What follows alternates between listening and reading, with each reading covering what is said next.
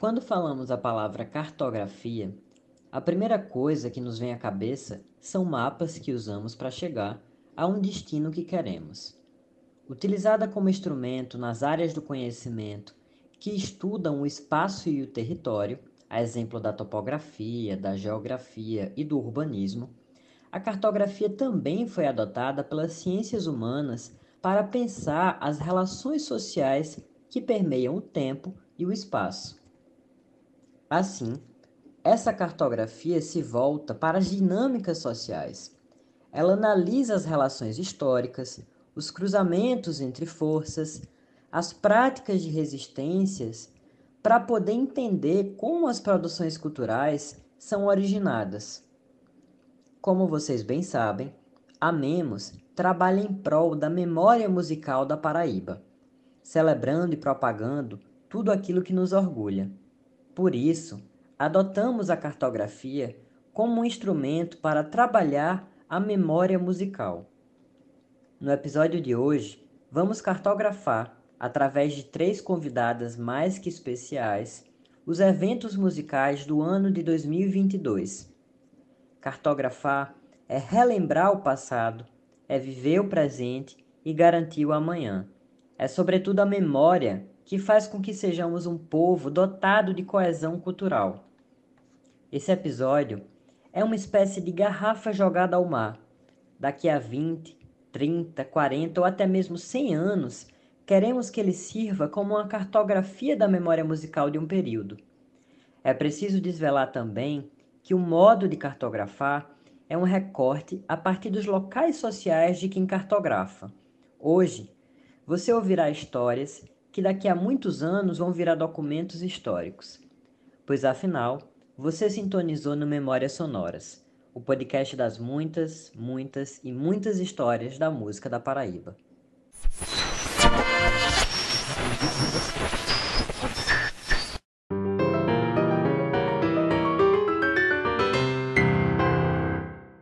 Olá, queridos e queridas ouvintes do futuro e do presente.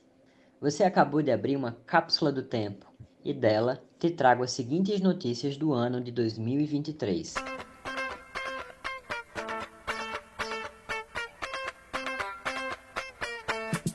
Depois de quatro anos extinto, o Ministério da Cultura foi finalmente recriado e agora ele é chefiado por ninguém menos que a cantora Margarete Menezes.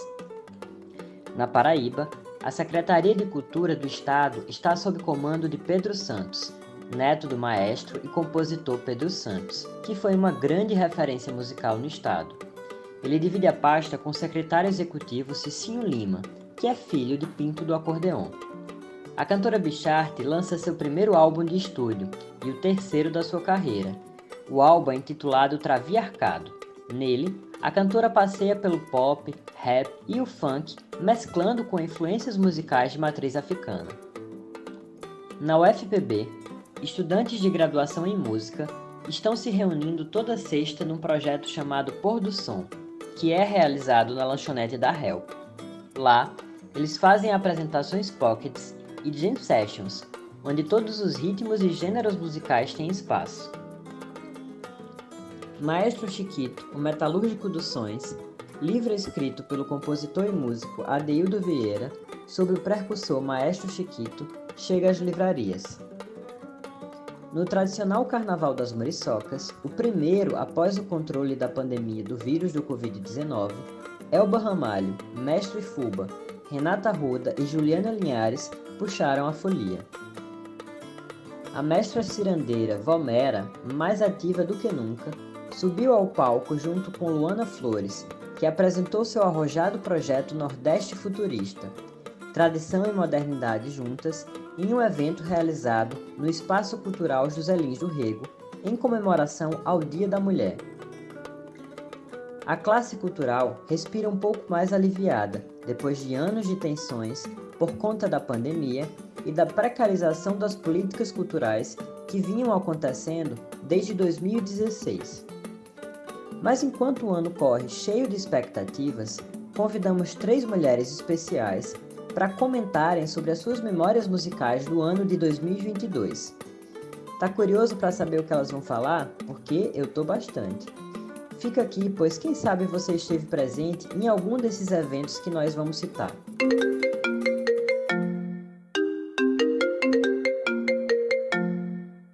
Olá, ouvintes do Memória Sonora. Eu sou Ana Clara, sou radialista e brincante de cultura popular. E a minha memória sonora de 2022, com certeza, passa por uma rabeca, um ganzá e uma bage. Graças ao grupo de estudos Boi da Praça, que eu faço parte e me acolheu nesse ano. O grupo ele é atuante em João Pessoa desde 2017, então a gente já passou por diversas praças aqui na cidade, compartilhando, se aprofundando ou de alguma forma pessoas que não conheciam passam a se aproximar da brincadeira do cavalo marinho, que é um folguedo popular, que é cênico, é musical e integra também o ciclo de festejos natalinos, né, com o término que se dá no Dia de Reis, em homenagem aos Reis Magos. E vale lembrar que é um folguedo que só existe nos estados de Paraíba e Pernambuco. E ainda aqui em João Pessoa, a gente tem o privilégio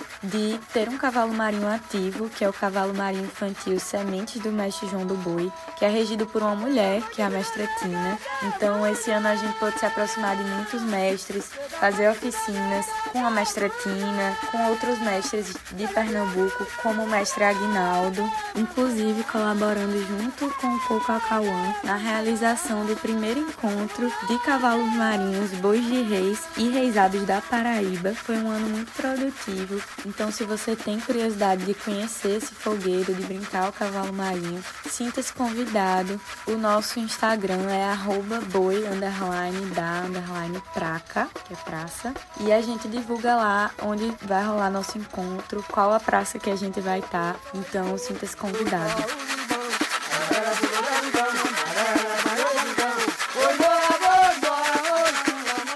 Cavalo marinho é uma brincadeira popular que envolve performances cênicas, musicais e coreográficas. O cavalo marinho tem origem nos engenhos de cana-de-açúcar. O ritmo da dança é marcado por um sapateado que lembra o galope dos cavalos, por meio de passos rasteiros intercalados com saltos rápidos. A música e o canto conduzem a trama, ao som de instrumentos como a rabeca, o pandeiro o reco-reco e o ganzá. Em 2014, o cavalo marinho recebeu o título de Patrimônio Cultural do Brasil.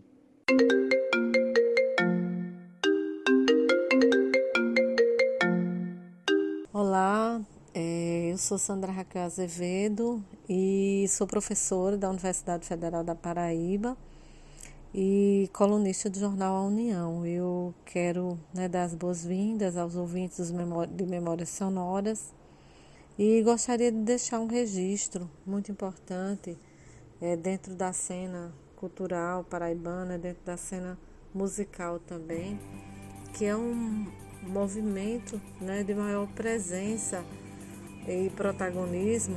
É, de mestres e mestras né, da cultura popular.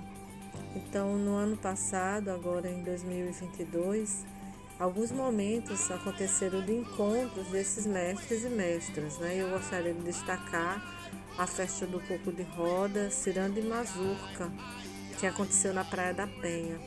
Então, eu considero uma referência muito importante, porque a Paraíba ela tem é uma contribuição significativa ao longo da história vinculada à musicalidade né, é, dentro das tradições populares, seja o coco, né, seja o cavalo marinho, né, na catarineta. E para mim essa experiência de reunir mestres e mestras né, é, foi muito significativa, porque na ocasião é, mestra Carminha, mestre Inácio, mestra Tina, Ciranda do Sol, mestra Penha, né, Coco de Ciranda. É, então, vários grupos têm se movido dentro do, da cidade também da Grande João Pessoa, né? E aí vale a pena a gente falar de Bahia, Cabedelo, né? aqui do Conde. Então, dentro das nossas expressões de, de tradições né? dentro da cultura popular, né? de coco, de ciranda, de cavalo marinho. Então, esse para mim foi um ponto assim, muito significativo de muita alegria, de muita felicidade, porque além do intercâmbio entre mestres e mestres, né? É, tem também a possibilidade de construir a formação para novas gerações que vão estar atuando é, na cena, né? Na cena e toda essa relação que a música tem com a história, com a, com a memória, também com a questão da, da cultura oral, das narrativas orais, né? também da, da, dessa experiência de saber local. Né? Também um aspecto intergeracional que tem cada experiência. Então acho que foi um momento para mim, assim, mesmo que a cidade tenha tido muitas apresentações e encontros, shows importantíssimos né? de, de, de vivência da nossa sonoridade é, para mim foi esse marco de, de tornar visível, tornar possível essas trocas, esse conhecimento e tudo isso num, num momento de, de, de, grande interação, de grande participação das pessoas de cada lugar e pessoas que, que saem de seus bairros e vão para os outros bairros onde acontecem as atividades e todo um circuito também de, de sistematização de estudo, é, seja na dança, seja especialmente também na musicalidade, é que se fortalece através dessas experiências. Então, é, é esse o registro que eu gostaria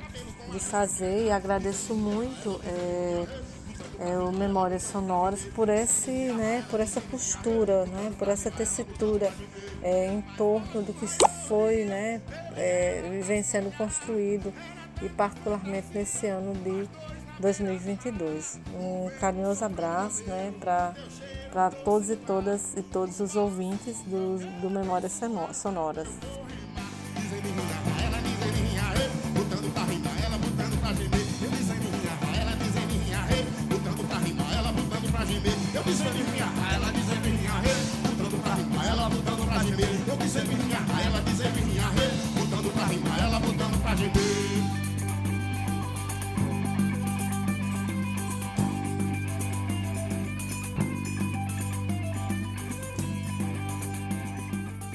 Bairro da Penha, no litoral sul da cidade de João Pessoa, tem uma estreita relação com os ritmos da cultura popular, com a alta frequência de eventos de coco e de ciranda. O cantor Escurinho retratou a Penha em várias de suas músicas. O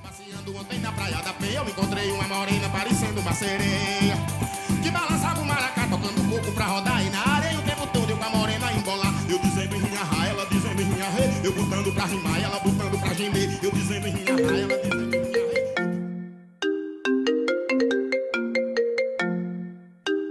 Olá, ouvintes da Memória Sonora. É, eu sou a professora Josélia Ramalho Vieira, do Departamento de Educação Musical da UFPB, e pianista, professora de piano, e eu queria destacar um, um recital da minha colega Luciana Noda, que aconteceu em setembro de 2022 no, na sala de concertos Radegundes Feitosa. E me chamou bastante atenção, porque nesse recital é, a Luciana trouxe para o palco, em um recital de piano, muita coisa nova, é, nova no sentido que coisas que a gente espera que esteja presente num recital, que é a presença das mulheres, a presença de inovação, a presença de música inédita. Então, e, também de repertório tradicional. Então, ela, é, eu achei muito, muito interessante. Então, ela começou com Bela Bartok, né? passou pela suíte for Toy Piano, do Cage, que é, foi feita para piano de brinquedo, né? Então a presença do piano é, tradicional, acústico, de cauda e o piano de brinquedo no palco foi interessantíssimo. É, trouxe peças de, de compositoras é, mulheres, né? A francesa Chaminade, da Fatsu Siso, que é uma, uma jovem compositora com músicas para o toy piano, uma americana, Margaret Bonds, que viveu no século passado e trouxe os brasileiros, Camargo Guarnieri com a dança negra, né?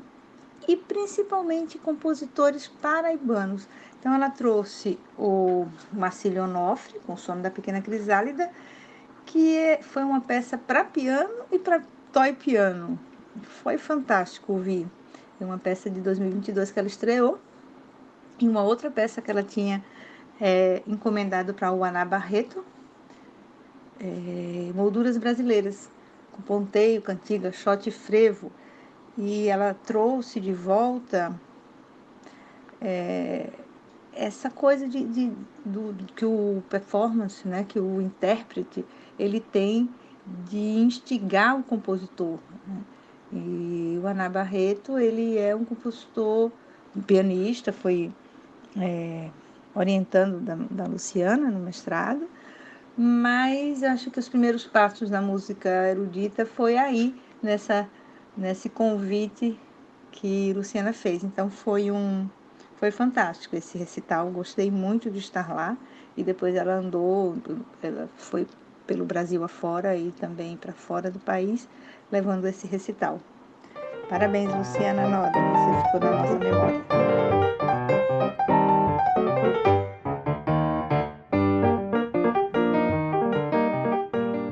No fim de 2022, abrimos uma enquete em nosso Instagram, onde os nossos seguidores nos responderam qual foi a memória musical deles daquele ano. E a resposta que mais ouvimos foi relembrando a performance musical da cantora Priscila Clare na final do 5 Festival de Música da Paraíba, realizado anualmente no Espaço Cultural José Lins do Rego, através do governo do estado. A Priscila foi a grande vencedora deste festival competitivo, levando o prêmio de melhor música e melhor interpretação, com uma canção chamada Boca Aberta, que denunciava a violência contra as mulheres. O festival, que sempre homenageia um ícone da música da Paraíba, homenageou naquele ano a cantora Marinês, conhecida por ser a rainha do chachado. Eu já bati com a boca, me defendi com a boca, se com a boca eu descobri minha boca. Eu já... E eu não poderia deixar de trazer a minha memória musical do ano de 2022. Dentre tantas outras memórias musicais que eu adorei presenciar e que vou carregar para o resto da minha vida.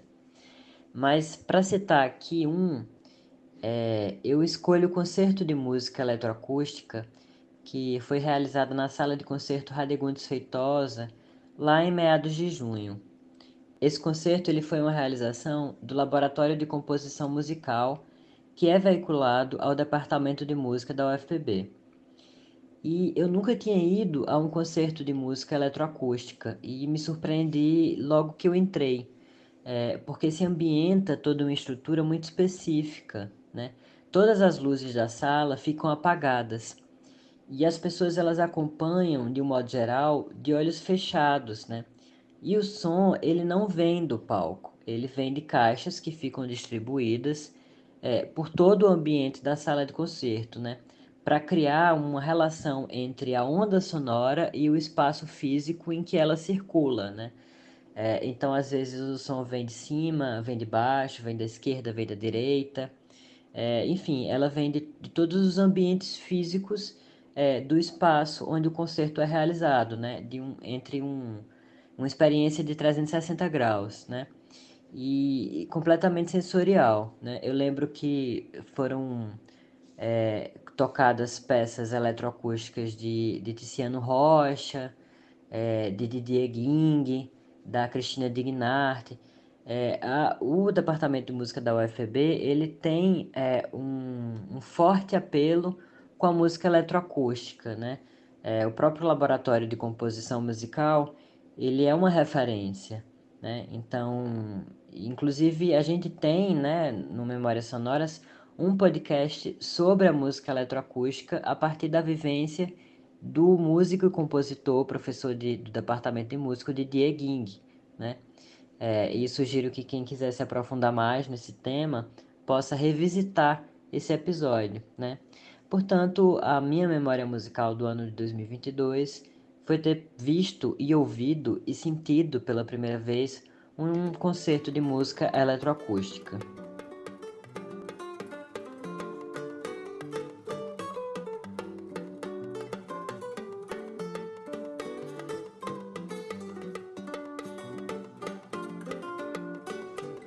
Então, meus queridos e queridas ouvintes do presente e do futuro, espero que vocês tenham gostado dessas cartografias da memória musical e que em breve façamos mais cartografias como estas. Agradeço a você que ficou até aqui. Eu sou o Walter Arcela e até a próxima.